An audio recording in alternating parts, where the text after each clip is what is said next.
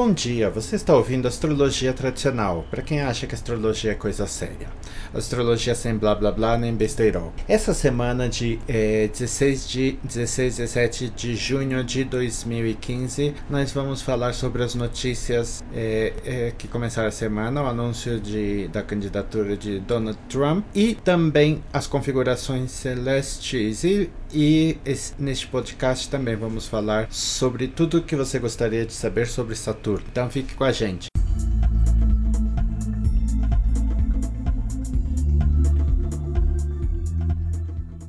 Primeiro vamos ver o céu da semana 16 de junho de 2015. No momento nós temos conjunção de Sol e Marte em 24 de Gêmeos. A conjunção de Sol e Marte geralmente implica algum tipo de violência, mas não é uma das formas maiores. A Lua está começando a crescer e Vênus em conjunção com Júpiter. Saturno eh, estava em Sagitário e voltou para Escorpião e vai ficar aí até mais ou menos agosto. E Mercúrio está começando a sair da, da luz do Sol. Então ele está em uma posição razoavelmente forte, principalmente porque está em seu próprio. Do ponto de vista de astrologia eletiva, do ponto de vista da astrologia eletiva, ou seja, da astrologia para você começar o início das coisas, esta quarta e quinta nós vamos ter a Lua em Câncer, razoavelmente bom, mas não está observando ao Sol, o que não é bom então para coisas tanto a longo prazo, qualquer coisa que necessite colocar raiz. Então, alguma coisa mais especial seria provavelmente melhor deixar só para sexta-feira. Sem nenhuma grande novidade, novidade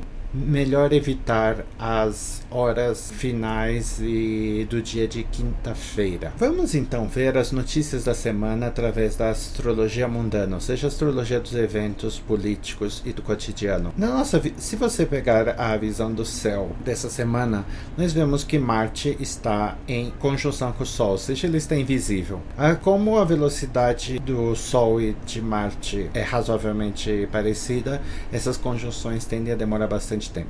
Então, só por volta, só mais daqui a umas duas semanas que eles vão razoavelmente se distanciar. Mercúrio começa agora a ficar visível no céu, é, no, no, céu noturno. Ele está oriental, ou seja, ele pode ser visto alguns minutos antes do amanhecer do Sol. E ele está na estrela violenta Aldebaran, uma estrela real, mas de natureza violenta. E a Lua ainda está crescendo e vai estar é, e está em Câncer, está crescendo e e, uma configuração interessante é no céu ocidental nós vemos Vênus e Júpiter. É, Vênus e Júpiter estão em conjunção, que uh, também mais ou menos umas duas semanas, e eles vão estar juntos pelo menos. Uh, e eles estão juntos da estrela é, Regulus, não tão perto de Regulus, na verdade eles estão mais entre as patas do caranguejo e a boca do, do leão. Notar aqui que não estamos usando astrologia ocidental comum, mas sim astrologia mais antiga, uma herança babilônica, né? Astrologia visu chamada visual. Vemos então aqui também que Saturno está no céu ocidental, perto de uh, perto uh, em frente das garras do escorpião. Não é uma posição das mais fáceis, das melhores para Saturno. Ok, depois do todo blá blá blá astrológico, o que, que podemos é, distinguir deste padrão?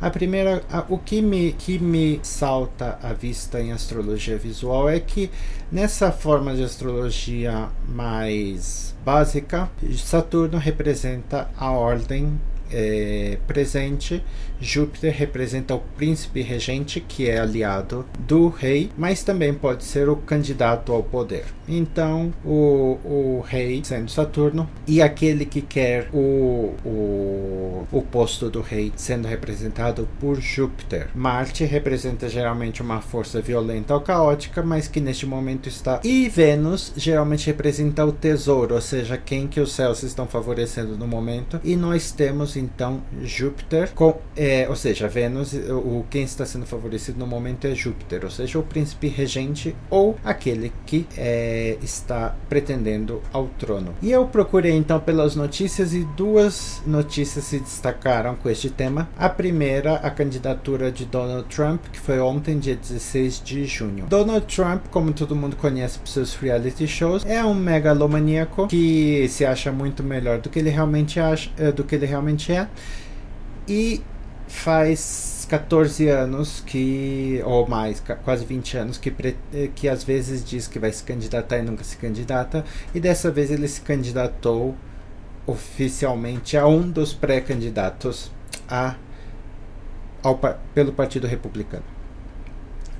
Bem, o que podemos ver disso? Primeiro ponto. Uh, Donald Trump fez um discurso muito megalomaníaco, chamando o China e México de nossos inimigos. México, inclusive, já mandou várias mensagens de, of de ofendidos, porque, entre outras coisas, é, Donald Trump disse que México manda seus ladrões e estupradores para os Estados Unidos, o que mostra que ele já vai, se ele for eleito, vai ser um ótimo candidato para próximo George Bush. De resto, do ponto de vista de astrologia eletiva, não, é um, não foi nem um pouco o momento adequado para lançamento de uma candidatura, porque a Lua estava a lua está nova. E do ponto de vista de astrologia eletiva, candidaturas, lançamentos e coisas que precisam da opinião pública são melhores, pelo menos da lua crescente à lua cheia, no mínimo, mas preferentemente perto da lua cheia. Se, apesar de Mercúrio estar é, em sua ascensão ilíaca, ou seja, ele está começando a ficar visível, ele vai ficar aí por alguns dias e então poderia, seria o um momento adequado, mais alguns 3, 4. A única conexão importante importante que eu achei com a carta natal de Donald Trump é que ele tem um sol natal em 24 de Gêmeos. Então, basicamente, estamos perto do aniversário, retorno solar. E notar que ele nasceu num eclipse e fez sua um eclipse cheio, é, lua oposição ao sol. E agora ele fez sua candidatura na lua nova. Ok. E temos algum outro candidato a rei? Sim, aparentemente de ontem para hoje também nós temos outro candidato a rei que apareceu no um dos reality shows mais populares no mundo inteiro, se eu não me engano é o mais popular, o mais visto de, to de todos os programas de televisão, é Top Gear da Inglaterra, que teve seu é, apresentador despedido faz um tempo. Como eu assisto é, vários programas ingleses, eu posso dizer mais ou menos o motivo, que é é que aparentemente ele era uma pessoa muito detestável e que só agora foi despedido basicamente porque é, é o, a gota que a palha que rompe a, as costas do camelo aparentemente faz anos e anos que a BBC gostaria de despedir este homem, mas por causa da, da audiência que ele se manteve. E, e houve um momento em que nem a audiência aguentou quando ele agrediu um produtor. Agora, e agora surgiu de ontem para hoje, o, o, foi anunciado o novo, é, o novo apresentador do programa Top Gear, ou seja, o novo candidato a rei. Esses dois candidatos a reis, esses dois príncipes regentes vão ter um bom vão ter um bom sucesso, vão ter uma boa expectativa. Não é tão fácil ver, mas curiosamente eu diria que sim. Os, os reis, que no caso de Donald Trump, quem seria o rei? Obama, não especificamente. Provavelmente seriam os candidatos mais velhos ou mais uh, padrão, mais esperados, mais tradicionais para o Partido Republicano. Provavelmente o, o, o, um dos Bushes. Dizem que o irmão menos burro de George Bush vai ser candidato a presidente dos Estados Unidos, é, mantendo a tradição dessa última, desses últimos 20 anos de, de pouca democracia supremacia dos Estados Unidos, que tem basicamente se mantido entre a, o patriarcado Bush e agora a tentativa também do, do dos democratas de colocar o, a, a, família Clinton no poder novamente. Então vai ser no, seria o que se esperaria seria uma disputa entre o, a família Bush e a família Clinton, e esse seria, digamos, o establishment, certo? E então nós temos o príncipe regente, ou seja, os candidatos, a zebra saindo pela, pelo lado, e então ela tem uma vantagem. Então, qual dos dois vai ganhar? Eu não diria, eu não me arriscaria a dizer só por esse simbolismo, mas uh, Saturno não está lá grandes coisas, mas está bem brilhante, mas está perto do, das estrelas maléficas. Júpiter, o príncipe regente, está perto de estrelas benéficas. Então, por, por, por mais difícil que possa ser neste momento, eu pensaria que, no caso do Donald Trump, por pior que pareça pelo fato de sua campanha ter sido eleita num momento ruim e também já ter começado tudo bem mal, que ele vai ter algum ele vai pelo menos para as finais das, é, das primárias americanas. Depois disso, até aí teria que fazer uma análise mais adequada, que não vou fazer no momento. Mas estando Júpiter tão perto de Régulo e perto também da boca do leão, que mostra toda a bravata que ele fez logo em sua, seu começo, nós temos uma expectativa é, positiva. E para o novo candidato que vai tomar o lugar em Top Gear, um novo apresentador. Eu também diria que, apesar de que em geral você tem tudo para ter errado quando você tem um novo apresentador de um programa extremamente popular, eu diria que tem, aqui nós temos uma grande perspectiva deste novo candidato, deste novo príncipe regente conseguir sucesso, mesmo que sobre a sombra do rei anterior, porque Saturno também está é, no céu ocidental, então ele pode ver a Júpiter então, nas duas condições, tanto é, de Donald Trump quanto de Top Gear, nós não podemos oferecer certeza absoluta. Então é isso para uh, para essa notícia da semana. Bem, vamos falar então sobre o tema de hoje que é Saturno. Tudo que você queria saber sobre Saturno e tinha medo de perguntar. A maioria das pessoas conhece duas abordagens sobre a interpretação dos planetas e as duas estão erradas. A primeira é a palavra-chave e Darin, que é básico da, astro, da maquiastrologia. Então, se você conhece um pouco de maquiastrologia, está acostumado com a ideia de que Saturno é apenas a palavra-chave restrição. Então Saturno restringe tudo.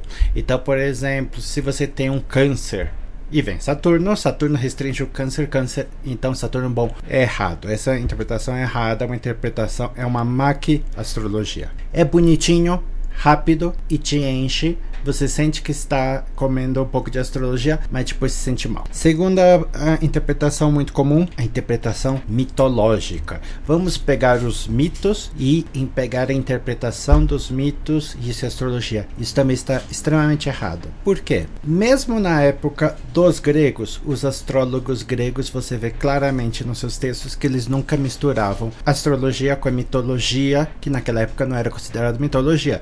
Então, quando eles estão falando de Júpiter, uh, Zeus. No escrito, eles estão sempre falando de qualidades que você nunca veria na mitologia, como Zeus sendo quente e úmido.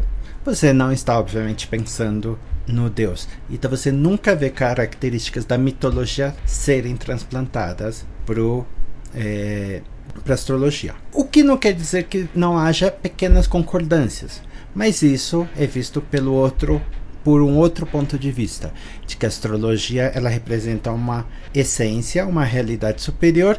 Então todos esses pequenos mitos vão ter semelhanças sem nunca se encaixar. Por exemplo, Ganesha, um deus da Índia, você encontra características de Mercúrio, por exemplo, mas você não pode, de maneira nenhuma, sem ser muito, muito reducionista e um pouco desrespeitoso, dizer que Ganesha não é nada mais do que Mercúrio. Não, eles têm conexões, eles têm semelhanças. E da mesma maneira, Cronos, vamos usar o nome grego, Cronos, o deus grego e romano do tempo, tem certas semelhanças com Saturno, mas não se restringe a. Então, Saturno, o planeta, a força, a energia, a essência, tem conexões com vários outros deuses, como por exemplo Terminus, o deus romano dos limites ou Nêmesis, a deusa da vingança. Se pegarmos então o, o na mitologia greco-romana, é, Saturno era, ou Cronos, era um dos deuses é, primordiais. Os titãs, nascido do céu e da terra, nasce o tempo, o tempo castra seu próprio pai Uranus, casa com Gaia e tem como filho os titãs e depois os é, desculpe, os olimpianos, Zeus, é, Poseidon, Hera, etc. E Zeus, que, é, que não é. E é, Cronos come todos os seus filhos, ele devora os filhos, e por isso nós temos uma. Uh, até hoje o nome da, de uma doença psicológica chamada Saturnismo para as pessoas que consideram que a vida é tão ruim que elas matam os próprios filhos. Então o mito original de Cronos, ele representa um pouco essa uma, a característica mental de Saturno que tem a ver com a melancolia também. Então, mas você vê que, por exemplo, que no mito original, é, Cronos come seus filhos não para preservá-los do mundo, mas para é, por arrogância e por medo de ser destronado. Dentro da metafísica, Saturno é o planeta mais exterior. Ele é o mais lento. Ele leva 30 anos para é, girar em torno do zodíaco. Ele teve essa, ela, é, a característica então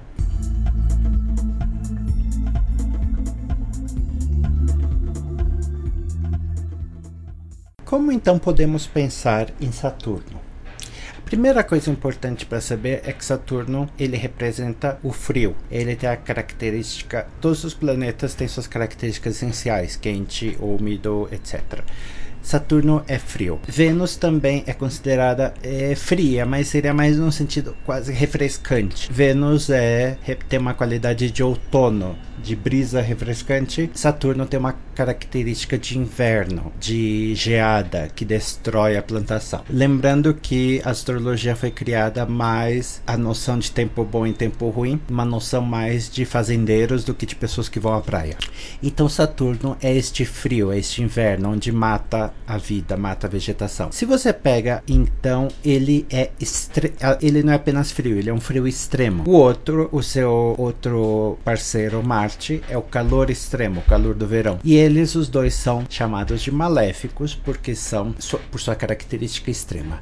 Teve muita já discussão sobre o que é um, sobre o que é um benéfico ou maléfico, colocando discussões de discussões New Age, discussões de cristianismo, moralidade cristã, moralidade New Age, que tudo é relativo, colocando um ponto nessa discussão. Eles são benéficos e maléficos no sentido de agradável e desagradável. Simples. De ser fácil e ser difícil. Simples assim.